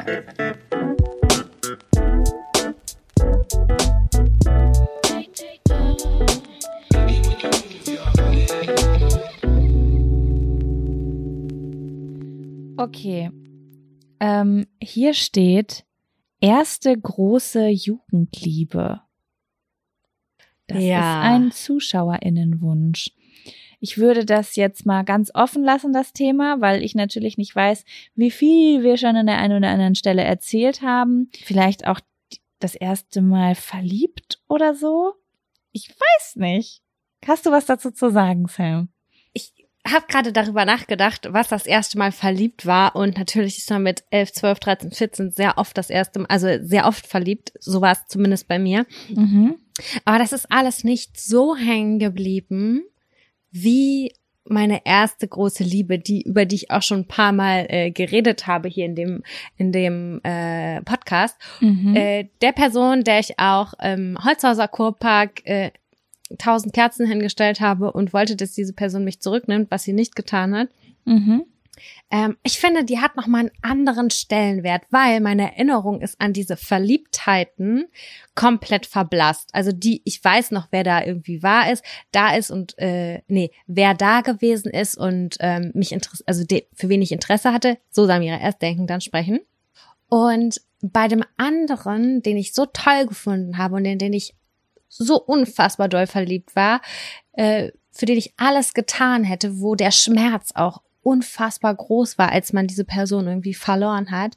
Zu der habe ich jetzt noch, das sind 15 Jahre später, immer noch eine Connection, obwohl ich keinen Kontakt zu dieser Person habe. Aber ich wüsste, ich würde mich jederzeit wieder mit dieser Person hinsetzen und quatschen, äh, eine gute Zeit haben und habe das voll positiv abgespeichert, obwohl das der allerheftigste Liebeskummer war, den ich ever gehabt habe. Also das war das, die, das stärkste Mal verliebt sein. Das finde ich voll krass, dass du das sagst. Das hat gerade ein ganz komisches Gefühl in meinem Körper ausgelöst, weil ich kurz so in mich gegangen bin und mich gefragt habe, hm, weiß nicht, ist das bei mir auch so? Und dann habe ich gedacht, hm, also auf eine andere Art und Weise, aber wenn man einmal eine richtig krasse Zeit hatte und da richtig Gefühle im Spiel waren, dann ist da eine Verbindung. Die muss nicht positiv sein, aber diese Verbindung ist irgendwie für immer da, ne? Finde ich auch. Und ich glaube, das hat auch ein Stück weit damit zu tun, dass äh, zumindest bis zu dem Zeitpunkt war es bei mir nicht so, dass ich mit wem anders schon so viel Zeit alleine verbracht habe. Sprich, meine erste Jugendliebe oder meine erste große Jugendliebe war auch die Person oder die Person, äh, in die ich verliebt war, mit der ich auch extrem viel Zeit verbracht habe. Das erste Mal in meinem Leben habe ich mit einem, bei einem Jungen richtig äh, Zeit mit dem verbracht, bin mit dem im Urlaub gefahren und so. Das habe ich zuvor nie erlebt und deswegen hat das natürlich auch nochmal diesen ganz anderen Stellenwert. Weißt du, wie ich meine? Ja, ich weiß, was du meinst. Die Familie kennenlernen, da irgendwie ein- und ausgehen und ähm, das zum ersten Mal erleben. Ich meine, jeder kennt das, wenn man irgendwie die Eltern des Freundes oder der Freundin kennenlernt. Das ist übelst aufregend und so, aber man weiß im Grunde genommen, man kann sich benehmen, man kommt da schon durch und wenn man Glück hat, sind die auch noch cool mit einem. Mhm. Ähm, Aber das ist ja so eine richtig harte Probe, auf der man steht ganz am Anfang. Und man möchte Ja. richtig krass gut überzeugen und toll sein. Und äh, das sind diese ganzen Faktoren, die, da, die du da das erste Mal spürst oder für die du das erste Mal in deinem Leben bereit bist, Opfer zu bringen oder ähm, dich zu öffnen, vielleicht auch Ja. so, ja, körperlich sein. Und deswegen hat das den übelst hohen Stellenwert einfach noch nach wie vor bei mir. Ja. Mhm. Ja, ihr hattet auch eine krasse Story. Deine erste große Jugendliebe, ist das auch, warst du mit der auch zusammen? Ich bin mir nicht ganz. ah, Ich weiß nicht, was ist jetzt. Unter was? Upsi, da bist du mir gerade mit dem Handy einfach mal runtergefallen. Ich heb dich mal kurz an. Ich bin aber auf jeden Fall noch da. Ähm, was ist meine erste große Jugendliebe? Also ich war auf jeden Fall sehr, sehr doll verknallt in jemanden, als ich 13 war. Und das hat auch so ein bis anderthalb oder zwei Jahre ging diese verliebt Verknalltheitsphase auch. Ich würde es verknallen lernen, weil ich habe diesen Menschen eigentlich nie richtig kennengelernt, so richtig richtig, war nicht mit dem zusammen. Ich hab, war zwar mal mit dem auf einer Party oder hab mal irgendwie am Wochenende zwei, drei Stunden neben dem gesessen bei Freunden oder so, aber es ist jetzt nicht so, dass ich den wirklich richtig intim kennengelernt habe. Darf ich eine Frage stellen? Ja, War das die Person, ähm, die nach den Osterferien mit deiner Freundin zusammen war? Nein, nein, nein, nein. Ach, Ah, ja. das, das, nein, das, das würde ich gar nicht mit reinrechnen, ehrlich gesagt, so als Okay. verknallt sein. Also ja, so, da fand ich jemanden ganz cool, aber den kannte ich ja nun wirklich gar nicht. Ne? Mhm. Und das war eine Person, ich weiß nicht, ob ich das schon mal erzählt habe, die hat mich mal nach Hause gebracht und dann hat der zu mir gesagt, ähm, du hast richtig, richtig schöne Augen. Hat dir das schon mal jemand gesagt? Und das ist so ein Standard-Kompliment, äh, aber bis zu diesem Zeitpunkt hatte mir noch nie jemand Kompliment über, ich habe noch nie von einem Jungen Kompliment bekommen bis zu dem Zeitpunkt. Das war das erste Mal, dass mich ein Junge angeguckt hat und was Nettes über mich gesagt hat. Mhm. Und es war geschehen um mich in dem Moment. Der war auch ganz, ganz nett so von seiner Art. Aber ich glaube, das habe ich schon mal erzählt. Meine, aber als meine erste große Jugendliebe würde ich jemand anderen beschreiben. Das ist natürlich nicht meine, also es, ich unterteile so ein bisschen das erste Mal wirklich verliebt sein Mhm. und äh, das erste Mal so wirklich, meine erste große Jugendliebe wäre jetzt mein Ex-Freund, mit dem ich wirklich jahrelang zusammen war, im Urlaub war, äh, Auf und Abs hatte. Aber das erste Mal richtig verliebt war ich in jemand anderen. Und mit dem war ich auch gar nicht so lange zusammen. Ich würde sagen, so vier Monate. Das war damals aber auch schon häufig. Das war damals lang. richtig lange und das war auch, ich weiß nicht, wie viel ich davon schon mal erzählt habe. Ich habe das Gefühl, ich habe das schon mal angerissen. Ähm, das Witzige ist, dass ich diesen jemand schon viel, viel länger kannte, als ich eigentlich wusste. Mhm. Es ist nämlich so, dass ich damals, äh, wir waren ja auf dem Wittekind-Gymnasium in Lübbecke und ich weiß nicht, ob du dich erinnerst, wir waren ich muss es ja eh beschreiben, weil die Leute hier wissen ja nicht, wovon ich spreche. Äh, es gab bei unserer Schule einen Altbau und einen Neubau. Und unsere Generation ist in den Neubau gekommen in der fünften und sechsten Klasse. Und das Mhm. war so ein offenes System. Also wenn ich in meine Klasse gegangen bin, konnte ich theoretisch rechts nach oben gucken und da war der Gang der Älteren. Stimmt. Weißt du, du konntest so ja. als Ältere auf die Klassen der Jüngeren runterschauen. Richtig, das war wie so kleine Mini-Brücken, die zu jedem Klassenraum gegangen sind und dann konnte man von da aus runterschauen zu den Genau, Jüngeren. genau. Und es gab immer drei Jungs, von denen ich bei zweien weiß, wer sie waren. Die haben mich immer geärgert, weil ich hatte doch so dolle Locken schon immer, aber damals meine Eltern wussten ja gar nicht, wie man damit umgeht. Also haben sie die gekämmt und ich sah halt einfach immer aus wie La Fee. Ja. Und in der fünften Klasse halt hat mich das auch nicht geschert. Da hatte ich andere Probleme als mein Äußeres. Da war ich noch relativ kindlich. Und ähm, die haben immer Baby Blocksberg gesungen, wenn die mich gesehen haben. Warum? Das passt gar nicht. Ja, weil ich wie eine Hexe aussah. Okay. Das wollten die mir damit sagen. Und haben halt immer irgendwelche Sachen gerufen und haben gelacht und so. Und es war jetzt nicht schlimm für mich. Ich habe mich jetzt nicht krass gemobbt gefühlt oder so. Aber ja, turns out, dass ich dann irgendwann mit also eine von einem dieser Jungs wusste ich, wer er war, weil ich auch vielleicht später ein bisschen verguckt in den war und vielleicht sogar was mit dem hatte, zehn Jahre später. Ein anderer dieser Jungs also warte, wie erzähle ich das jetzt? Ich saß halt irgendwann mit diesem Typen zusammen, in den ich das erste Mal verliebt war, und dann hat er, haben wir über das Thema Mobben gesprochen. Da meinte er so, nee, gemobbt habe ich nie jemanden, aber es gab immer so ein Mädchen bei uns an der Schule, da haben wir mal Bibi Blocksberg ge äh, ge äh, gesungen, weil die so komische Haare hatte. Und mhm. ich als Freundin liege neben dem und bin das. Witzig. Er wusste nicht, dass ich das bin. Hä, crazy. Und dann habe ich gesagt, willst du mich verarschen? Das war ich. Und es war so ein, ich wusste nicht mal, dass der auf meiner Schule war, weil der nämlich irgendwie nach der fünften oder sechsten Klasse gewechselt hat, auf die Gesamtschule, glaube ich, oder so. Ah. Also ich wusste gar nicht, dass der bei uns auf der Schule war und auf einmal erzählt er diese Story und es war so ein krass komisches Gefühl. Verrückt. Irgendwie. Ja. Und in, äh, das weiß ich noch. Ähm, ich habe das, glaube ich, schon mal erzählt. Ich habe früher, dass ich äh, früher immer gedacht habe, dass ich mich nicht verlieben kann. Das habe ich doch schon mal erzählt, oder? Ja. Ja, und das war so der erste, wo ich dann wieder gedacht habe, oh, jetzt warte ich mal, dass da die Gefühle weggehen und die sind dann aber nicht weggegangen. Und ich war richtig, richtig glücklich. Das war so das erste Mal, dass ich so richtig so eine Alltagsverliebtheit für, also so eine Alltagsliebe für jemanden hatte. So jemanden, den man immer um sich haben kann und den man ganz nett und toll findet, auch wenn man schon weiß, wer der ist. Ich weiß nicht, ob du weißt, wie ich das meine, mhm. aber früher hatte ich das oft, dass ich jemanden ganz doll idealisiert habe.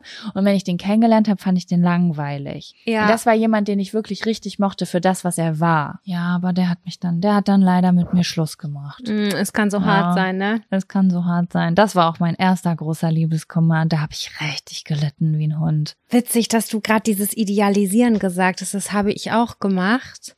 Das hat man immer gemacht, glaube ich, als man sehr jung war. Dann hat man jemand auf so ein Podest packt, weil man gedacht gedacht hat, oh, der ist cool und der hat diese und diese Coolness-Faktoren. Und das hatte ich auch. Und dann hatte ich mal, bin ich mit einem zusammengekommen. Da mag 13, 14 mag ich da gewesen sein.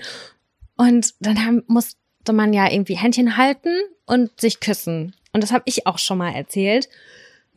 Und er hatte immer so weiße Toastbrotsachen zwischen seinen Zähnen. Das hast und du schon mal erzählt. Ich glaube, ja, das werden wir alle nie vergessen.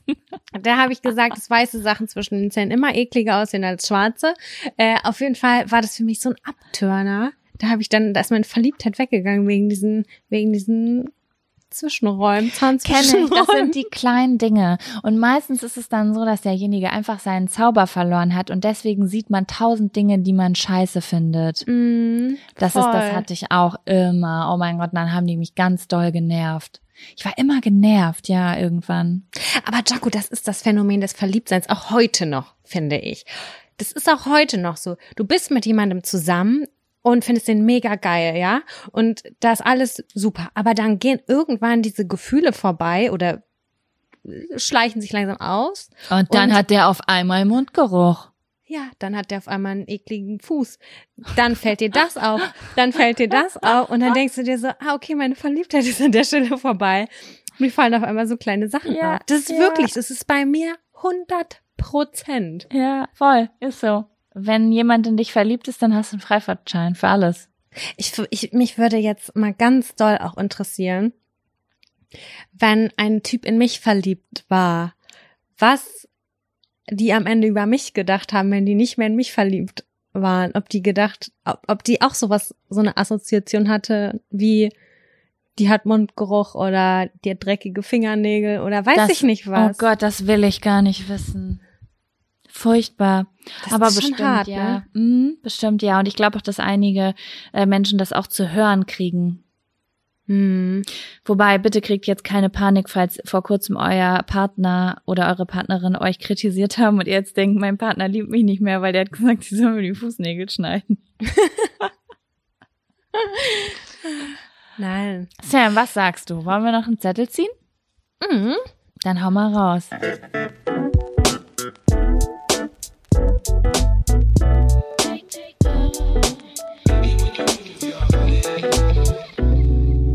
Auf diesem Zettel steht Selbstmitleid.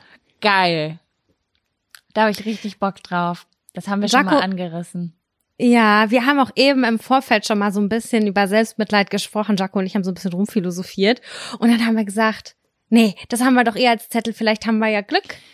Ja. Und kann das jetzt noch mal ein bisschen mit euch auseinandernehmen. Das, das geht mir nämlich ganz doll durch den Kopf. Eine Person in meinem privaten Umfeld hat letztens zu mir gesagt, äh, den Satz, und dann rutsche ich äh, und dann habe ich halt auch so ein großes Selbstmitleid und das hasse ich, weil das habe ich, äh, da kann ich mich so schlecht gegen wehren oder so hat die Person gesagt. Mhm. Und ich saß da und das ratterte in meinem Kopf. Ich habe das ja auf Instagram schon mal angesprochen oder auch hier im Podcast. Wir haben ja schon mal über das Thema Stolz auf sich sein gesprochen, wo ich gesagt habe, hä Sam, keine Ahnung, was das für ein Gefühl sein soll. Und als wir dann darüber gesprochen haben, ist es so in meine Welt gekommen und ich habe so ein bisschen ähm, Sachen beobachtet und habe so gemerkt, ah, okay, in diesen Momenten ist man stolz auf sich oder dieses oh, Gefühl oh, cool. kann man dazu machen. Das hat mir wirklich sehr, sehr doll geholfen. Auch jetzt gerade im Januar, was ich hier mache, das läuft, das, das basiert echt so ein bisschen auf dieser Unterhaltung. Und genau diese Frage überm Kopf, bevor wir darüber gesprochen haben, hatte ich als diese Person gesagt hat, dass sie Selbstmitleid hat, weil ich wirklich in dem Moment mein erster Gedanke war, ich hatte noch nie Selbstmitleid. Wie soll sich das anfühlen, Selbstmitleid? Ehrlich? Ja, ich weiß nicht, ich kann, vielleicht kenne ich das auch. Aber ich hab, ich, ich kann dem Gefühl kein Wort dieses Wort, ich habe diesem dieses Wort einfach nie einer Situation zugeordnet. Deswegen wollte ich diese Frage an dich rausgeben. So wie würdest du Selbstmitleid beschreiben oder in was für Situationen hast du Selbstmitleid? Wie ist das? Ey, ich spüre das ziemlich häufig und ich weiß nicht, ob das mal ein Gespräch mit dir oder auch mit meinem Freund war. Ich glaube, du hast das mal gesagt. Wenn man darum kämpft, immer das größere Leid zu haben. In irgendeinem Kontext ist dieser Satz mal gefallen. Das war Oh, nicht das war garantiert ich. Da, das Gespräch habe ich auf jeden Fall schon öfter geführt. Genau. Wer das größte Opfer ist. Der, der genau. Opferkampf, genau. ja. Der Opferkampf. Und das hat mich ganz doll bewegt. Das hat mich ganz doll zum Rattern gebracht. Weil Selbstmitleid spüre ich zum Beispiel, wenn bei mir gerade ganz viel schief läuft. Meinetwegen, Beispiel. Äh, ich habe eine, ich muss meine Wohnung verlassen, äh, ich habe aber keinen Job, äh, meine Kohle geht gerade flöten, ich habe mir gerade einen äh, Nagel in den Daumen gerammt und äh, mein Freund hat mich verlassen. So, dann sitze ich da und denke mir, keiner Sau auf der ganzen Welt geht es so schlecht wie mir gerade zu diesem Zeitpunkt.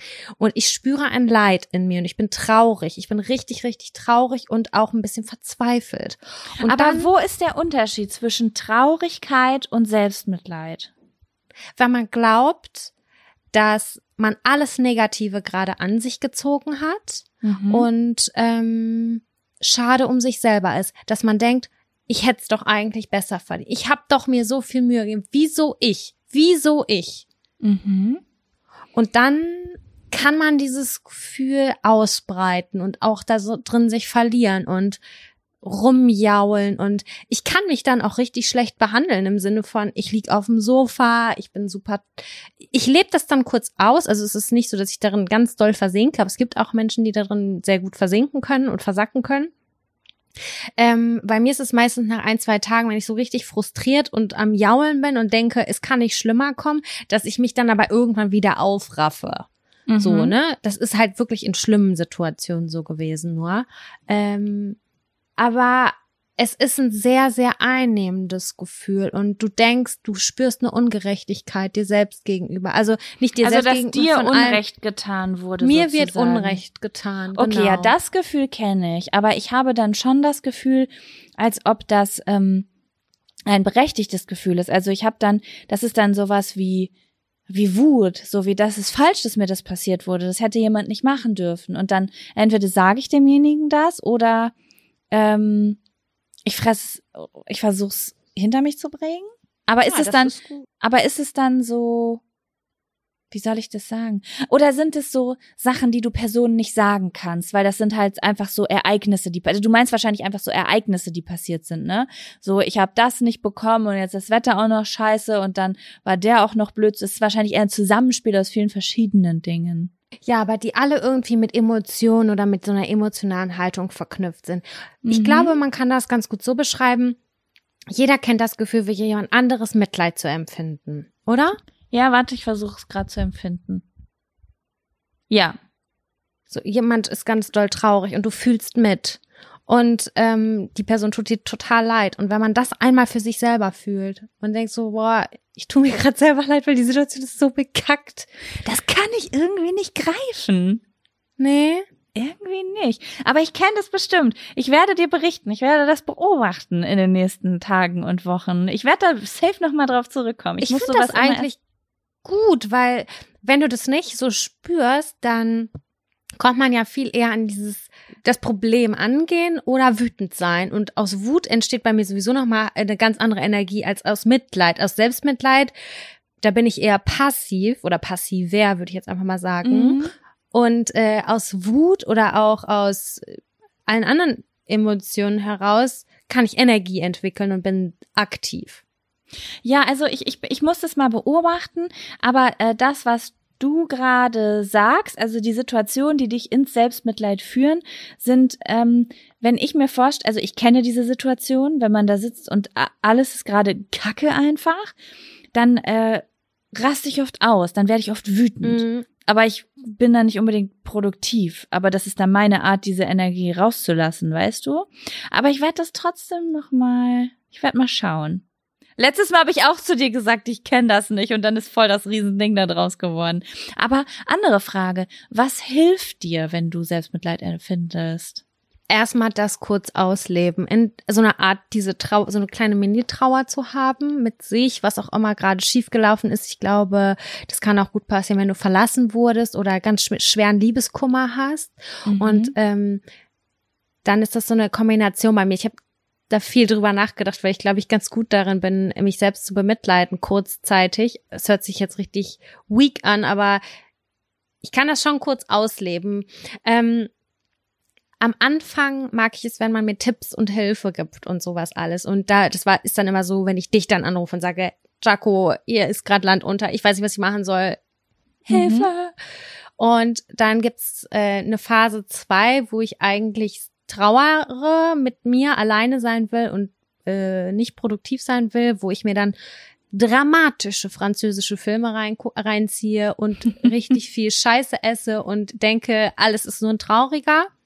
Und äh, dann gibt es den dritten Punkt, wo dann irgendjemand auf mich zukommt und sagt, Sam, halt deine Schnauze, du ziehst dir jetzt was an und dann wird das und das gemacht. Also das ist nicht so häufig vorgekommen, aber ich habe es schon zwei, dreimal beobachtet, wenn mich jemand dann kurz motiviert hat oder so, dass ich das dann wieder geschafft habe, äh, mich mhm. daraus zu befreien. Ich habe jetzt gerade gar nicht in, in der Kürze oder mir, mir fällt gar kein aktives Beispiel ein, aber ich weiß, dass ich so ticke. Ich brauche dann einen Einlauf. Mhm. Jemand, der mir sagt, jetzt hör auf und halt dein Maul.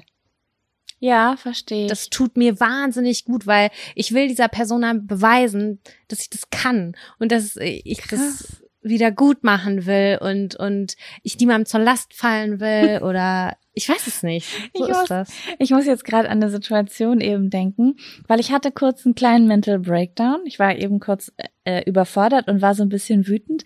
Und ich glaube, mein Freund ist dann genau die Person, die du bräuchtest. Der kann das nämlich richtig gut. Das Problem ist, ich bin überhaupt nicht empfänglich für sowas. Der hat zu mir gesagt, du stehst jetzt auf, wir gehen jetzt spazieren. Und ja. dann habe ich ihn angeguckt, habe gesagt, nein, doch, mach das jetzt, los, wir gehen jetzt spazieren. Nein, gehen wir nicht. Da so bin ich dann. Ganz bestimmt äh, nicht. Ich finde so, das so spannend. Und dann sagt er so, los jetzt, das wird dir gut tun. Dann sage ich, ich bestimme immer noch selber, was mir gut tut. Ey, es ist so krass. Ich halte es nicht aus, wirklich nicht. Ich finde es so spannend. Echt? Weil das ja, so, aber wie ist es bei das, ihm? Bei ihm ist es nämlich so, ich mache das jetzt auch. Ich würde das natürlich von mir aus niemals machen. Sobald der durchhängt und hier rumhängt und äh, nicht klarkommt, hole ich seine Schuhe und sage, zieh die Schuhe an, wir gehen raus. Und dann das zieht er die Schuhe an und dann gehen wir raus, weil ich weiß, dass es ihm hilft, weil genau. ich irgendwann gedacht habe, der macht das immer bei mir, der braucht es vielleicht selber und dann habe ich das ausprobiert und das funktioniert bei ihm, weil dieses draußen bei ihm auch funktioniert. Aber bei mir ist es so, der fängt damit an, da bin ich überhaupt nicht bereit für sowas, bin ich noch mitten im Leid, mitten im Ausrasten, dann will er mich draußen hinstellen. Ich bin gerade in einer total intimen Situation mit mir selber. Alles, was ich nicht will, findet draußen statt. Genau die gleiche Diskussion führen wir hier, weil mein Freund eher so tickt wie du. Der will dann seine Ruhe haben. Ja. Und ich bin dann diejenige, die sagt, ey, ich habe einen Tagesplan gemacht, ich habe schon eine Fressbox gepackt, komm, wir gehen jetzt äh, durch den Wald spazieren und danach gehen wir eine Runde Schlitten fahren. Ich habe alles vorbereitet, komm, wir machen noch geile Mucke an. Und ich mache genau das, was ich mir eigentlich für mich wünschen würde, wenn ich in der Situation wäre. Aber diese Person, die macht zu die sagt, sag mal, mhm. so wie du das gesagt hast. Und das, die empfinden das als anstrengend und sagen, ja. Das Ding ist, dass wenn ich, äh, wenn es mir nicht gut geht, heißt es nicht, dass es mir nicht hilft, wenn jemand mir hilft. Das heißt nicht, dass ich alleine sein muss. Nee. Aber es hilft mir, wenn jemand mit mir das macht, wonach ich frage. Mhm. Und wenn ich frage, kannst du dich bitte zu mir legen, kannst du einfach da sein und ich habe einen komischen Tick, kannst du bitte meine Füße anfassen, das finde ich aus irgendeinem Grund beruhigend, keine Ahnung, ob das was mit meiner Kindheit zu tun hat, oder mich einfach mal kurz erzählen lassen oder so, dann geht es mir sehr viel schnell besser. Aber wenn da jemand steht und mich schüttelt und sagt, jetzt atme und jetzt gehen wir raus, dann denke ich so, hä, was, was willst du von mir? Deine Lösungsvorschläge helfen mir gerade gar nicht. Ich in mir, aber so, so unterschiedlich ticken wir alle irgendwie, ne? Ja, voll. Ich, ich musste das auch erst lernen, dass nicht jeder äh, den gleichen Ablaufplan hat, bis er wieder irgendwie happy ist. Das muss man voll krass. Das ist so individuell. Ja. Ja, am besten ist einfach, man fragt mal jemanden, vielleicht auch nicht in so einer Situation, sondern wann anders. Was würde dir dann wirklich helfen?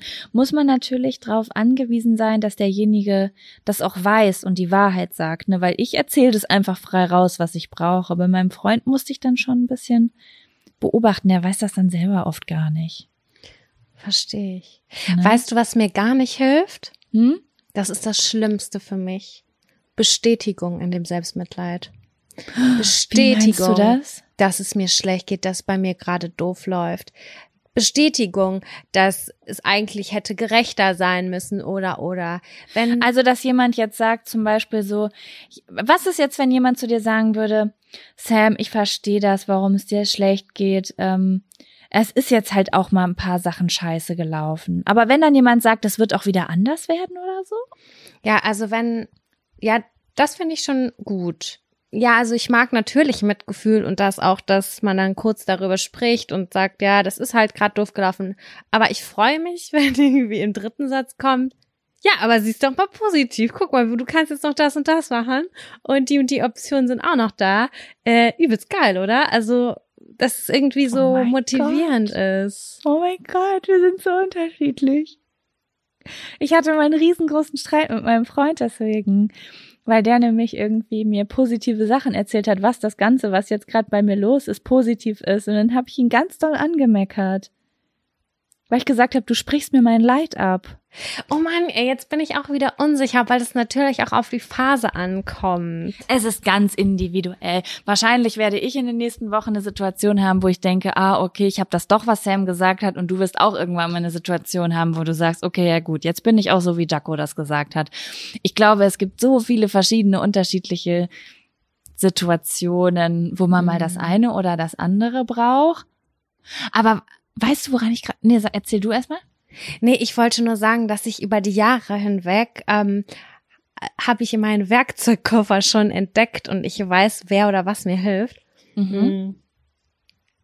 Wenn es mir richtig bekackt geht und ich denke, ich komme mit dem Arsch nicht mehr an die Wand, weil irgendwas richtig katastrophal schief gelaufen ist und ich habe Hardcore Liebeskummer, dann rufe ich meinen Vater an.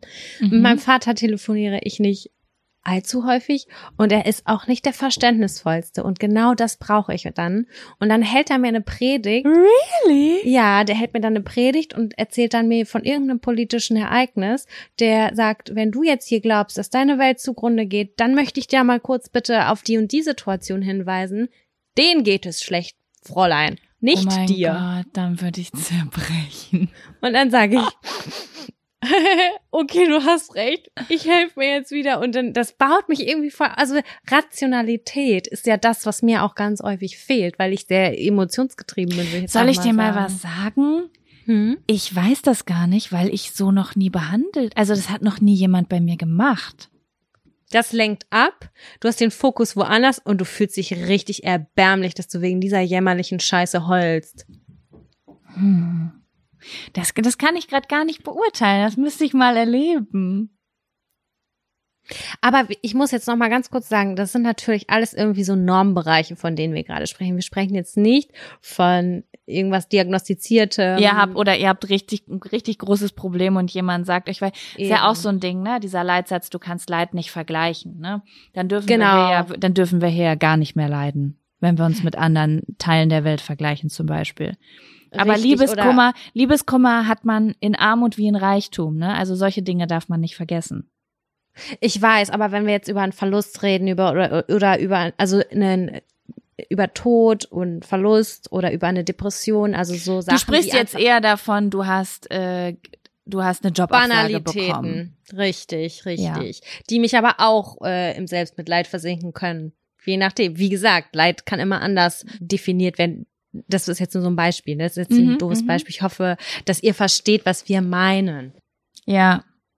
Aber weißt du, ich, ich bin, mir kam gerade was ganz anderes in den Kopf, in den Kopf ähm, wo ich Strenge richtig geil finde. Es hat leider nichts mit, doch, es hat auch ein bisschen was mit Selbst, doch. Selbstmitleid, wenn man krank ist. Und Und magst du Strenge? Da mag ich richtig doll Strenge. Da habe ich letztens Wie? mit Nisi, Nisi 156 drüber geredet, weil sie gesagt hat, dass ihre Schwester allein zu Hause ist und krank ist. Und dann ist sie da hingegangen und war streng zu ihr. Und da musste ich lachen, weil ich das nämlich auch richtig gern mag. Wenn, ähm, immer wenn ich zum Beispiel krank bin und Nisi weiß, dass ich krank bin, dann schreibt sie mir immer SMS und sagt, ich hoffe, du hast äh, mindestens schon zwei Tees getrunken. Es ist elf Uhr, mein Fräulein. Oder äh, ich hoffe, du schläfst. Wenn du nicht schläfst, dann wirst du nicht gesund. Und äh, ich mag das dann, wenn jemand so genau drauf guckt, ob ich meine Medizin genommen habe, ob meine Decke dick genug ist, ob ich genug getrunken habe. Das find, dann finde ich Strenge richtig gut. Mhm. Kann ich sehr gut nachvollziehen. Hat man das Weil das Gefühl, ist- jemand hat alles im Griff. Ja, und es ist lösungsorientiert. Genau. Das Ja, das ich- passt das jetzt nicht zum Thema, aber musste ich gerade dran denken, weil ich da letztens Nee, mit das- Nisi drüber geredet habe. Das finde ich gut. Das ist auch bei auf ganz viele andere Sachen anwendbar, finde ich, so strenge im Ziele setzen oder so, wenn du da jemanden hast irgendwie, der dir irgendwie mal so einen Tritt verpasst und eine gute Freundin oder so, die sagt, ey, komm schon, ne, das hättest du jetzt aber auch schon ruhig mal schaffen können. Mhm. Das, das tut gut manchmal. Ja, ich weiß, was du meinst. Ich weiß, was du meinst. Es ist so. Ja, es muss halt, ich glaube, das, was du eben gesagt hast, ist wichtig. Es muss immer der richtige Grad an Leid sein. Wenn du eigentlich, eigentlich leidest du gerade nicht so richtig doll, aber du willst leiden. Das Ja. ist, glaube ich, der richtige Moment, um Strenge zu, äh, wenn ihr, dass jemand Strenge zeigt, weil du dann eigentlich eine führende Hand brauchst in dem Moment äh, oder möchtest. Brauchen ist eine andere Sache. Du möchtest gerne führende Hand haben. Aber ich glaube, die Situation, über die ich eben geredet habe, wo ich mich streite, sind Situationen, die gehen darüber hinaus. Die sind schon etwas schlimmer auf einer emotionalen Ebene. Und dann kann ich mit Strenge gar nichts anfangen, weil da gerade wirklich verarbeitet. It's time to process. Weißt du, wie ich meine? Mhm. Ja. Mensch, da sind wir hier aber wieder äh, psychologisch geworden. Ich finde, das ist auf jeden Fall äh, ein Thema, was wir beide beobachten sollten und eventuell dann nochmal aufgreifen können, weil mir jetzt, das hat so viel in meinem Kopf auch ausgelöst, gerade, dass ich das wirklich versuche zu beobachten und äh, noch weiter zu erkennen, was mir gut tut und was nicht. Mhm. Und ja, ich auf jeden Fall auch gespannt bin, was, was du beobachtest. Man lernt nie aus. Ich werde berichten auf jeden Fall von meiner Entdeckungsreise Selbstmitleid. Aber ich, ich finde, ein guter Tipp oder eine gute Idee ist ja, wenn man jemanden beobachtet, der sich gerade selbst bemitleidet, aus welchen Gründen auch immer, dass man, keine Ahnung, sich mehrere Steps setzt. Zuhören und dafür da sein, dann äh, vielleicht Problemlösungsansätze und wenn das beides nicht hilft, dann irgendwie sagen, komm, jetzt zieh dich an, raus, wir machen jetzt hier einen Walk und eine Kanufahrt über die Elbe, das machen wir jetzt, versprochen. Und einfach alles auszuprobieren, was man glaubt, was helfen könnte. Ja. Ja, ich muss da mal drüber nachdenken. Ich muss das mal beobachten. Und ich muss auch mal, beo- also es ist für mich leichter auf jeden Fall zu, die, das Selbstmitleid der Leute in meinem Umfeld zu beobachten. Ich werde, ich werde da mal, ich, ich werde das mal äh, beobachten und durchdenken. Wie oft habe ich das Wort beobachten gesagt in den letzten 30 Sekunden? Ich finde, beobachten ist an der Stelle aber ein richtig passendes Wort, Ja, voll. Mhm. um es dann besser einschätzen zu können. Ja, gut. Okay. Ich werde dann Ja. direkt mit meiner Observation anfangen. Mindestens ein Mensch in diesem Haushalt wird gerade Selbstmitleid empfinden. Ich werde es jetzt beobachten. Mach das mal, ich bin gespannt. Okay, liebe Jaco. Ja, Sam, es war mir ein Fest. Und Mir auch. wir sprechen uns nächste Woche wieder. Bis dahin, passt auf euch auf und bleibt gesund. Genau. Und versinkt nicht im Selbstmitleid.